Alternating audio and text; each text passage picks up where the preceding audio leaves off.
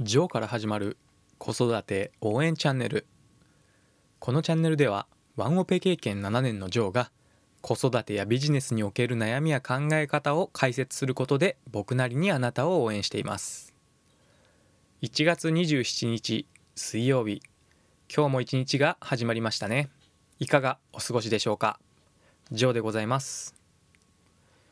僕が使っている MacBook の OS が Big Sur に変わってから起動する時にジャーンと起動音が鳴るようになっていたのですがこれ家で起動する分には特に問題なくて気にしてなかったんですね。ただ静かなカフェで起動した時に注目を集めてしまっていたので設定解除をしました。明らかにイラッとしたようなしかめっ面で見てくる人もいたのでそんなに怒らなくてもよくないという感情とどうもすいませんという感情が入り混じった変な感覚になってしまいました。この起動音を消す方法はシステム環境設定からサウンド設定を開いて起動時にサウンドを再生するについているチェックを外す。たったのこれだけのものすごく簡単なんですね。本当に Google 先生にはいつもお世話になっています。この起動サウンドなんですが2016年以降の MacBook で廃止されていたんですね。Apple のサウンドデザイナーのジム・リークスさんがビートルズのファンでこのビートルズの1967年の曲で「A Day in the Life」という曲があったんですね。その曲にこの音と似たような音が入っていてそれを音源としたようです。と雑談はこのくらいにしておいて本日は怒りという感情についての話をしようと思います。まず怒りという感情は自然界では動物が持つ自然な感情なんですね。ですのでその感情を無理に抑えつける必要は全くありません。例えば自分の縄張りに敵が侵入してきたり自分や子供を襲ってくる天敵と戦う必要がある時に怒りという感情を使って威嚇したり戦うということで自分たちの命を守って生き残るんですね。ということで怒りの感情はあって当たり前のものですので無理に抑える必要はなくてうまく付き合っていくというアプローチが必要になります。この怒りというのは何か自分の要望があってそれを叶えたい時や分かってもらいたい。でもそれが叶いそうにない時にその怒りという感情を使ってどうにか叶えようとする道具であるというふうに考えることができます。そしてその怒りという感情は二次的な感情だとも言われています。苛立ちや恐怖寂しさなどの一時感情があってそれが怒りという表現となって表に出てくるんですね。ですので怒りという感情の裏側には分かってもらいたいというような一時感情が隠れているということを知っておきましょう。またこの怒りという感情の厄介なところは伝染してしまうというところにあります。イライラしている人に怒りをぶつけられたりそのような人を見るとこっちもいい気分はしませんしその人に対して嫌悪感を持ってしまったりした経験はありませんでしょうか。怒りにはこのような伝染してしまうという特徴があるんですね。先日車を買い替えるために車屋さんに行ったんですけれどもそこであるお客さんと営業マンが話をしているのを目にしました。そのお客さんがテーブルの椅子に座ってあぐらをかいてのけぞったような座り方をしていて話し方も結構横柄な感じだったんですねそして車の下取り価格に不満があるような感じで荒い話し方で「なんでもっと高くならないの?」とか「で?」でというような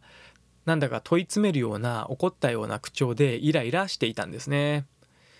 その人はおそらくお客イコール偉いとか立場が上というような勝手な前提条件を決めつけているのだと思うんですけれどもこのような人はおそらくですが自分に自信がないのでしょうしまた普段逆に仕事の時にはお客様が立場という妄想に苦しめられているのではないかなと勝手に考えてしまいました。営業マンからしてみればそのような人に対していいサービスを提供しようとは思いませんよね。なんだか自分で自分が損してしまうような態度をとっていて少しかわいそうな人だなぁなんて思ってしまいました。ただそんなことを言いながら僕自身も怒りの感情を持ってコントロールできないなんてことがよくありました。特に一人で子育てをしていて時間的にも精神的にも余裕がない時は子供のことを怒ってしまうということは少なくなかったなと思います。最近は娘も10歳になってある程度自分のことは自分でやってくれるし楽になってきたんですけれども本当に怒ってしまった時はその後の後悔と反省で自分を責めてしまってまた余計に精神的に余裕がなくなってしまうという負のループに入っていました。怒りの感情のコントロール方法としていくつかの方法があるのでご紹介しようと思います。怒りというもののピークは6秒間しか続かないということがアンガーマネジメントの世界ではよく言われています。ですのでその6秒間の間に怒りをぶちまけずにやり過ごすことができれば怒りは収まっていくんですね。よって物理的に時間を延ばすために深呼吸をしたりさらに一旦その場から離れるなどをすれば怒りというもののピークを過ぎて怒りを外に噴出して失敗してしまうというような可能性が低くなります。一方でマインドセットの話になるのですが怒りというものは何々すべきであるとか何々しなければならないという考えを持ってその考えの通りにならないギャップが生まれた時に感じてしまうことが多いんですね。子供の朝の準備のことで考えるとご飯を早く食べて早く洗い物をすべきだとか早く着替えて家を出なければならないとか自分の中のルールを固めすぎると怒りが発生しやすくなるのでその何々すべきというような考え方を手放して柔軟な思考を持つ。もっと気楽に考えると怒りを感じにくい状態になると思います。また自分でコントロールできない部分は仕方がないと割り切るということも重要ですね。そもそも自分がコントロールできないものなのでそこにフォーカスしてもどうしようもできないんですね。なんで今日は雨なんだとかなんで今日は人身事故で電車が止まっているのかとか自分の意思ではどうしようもできないですよね。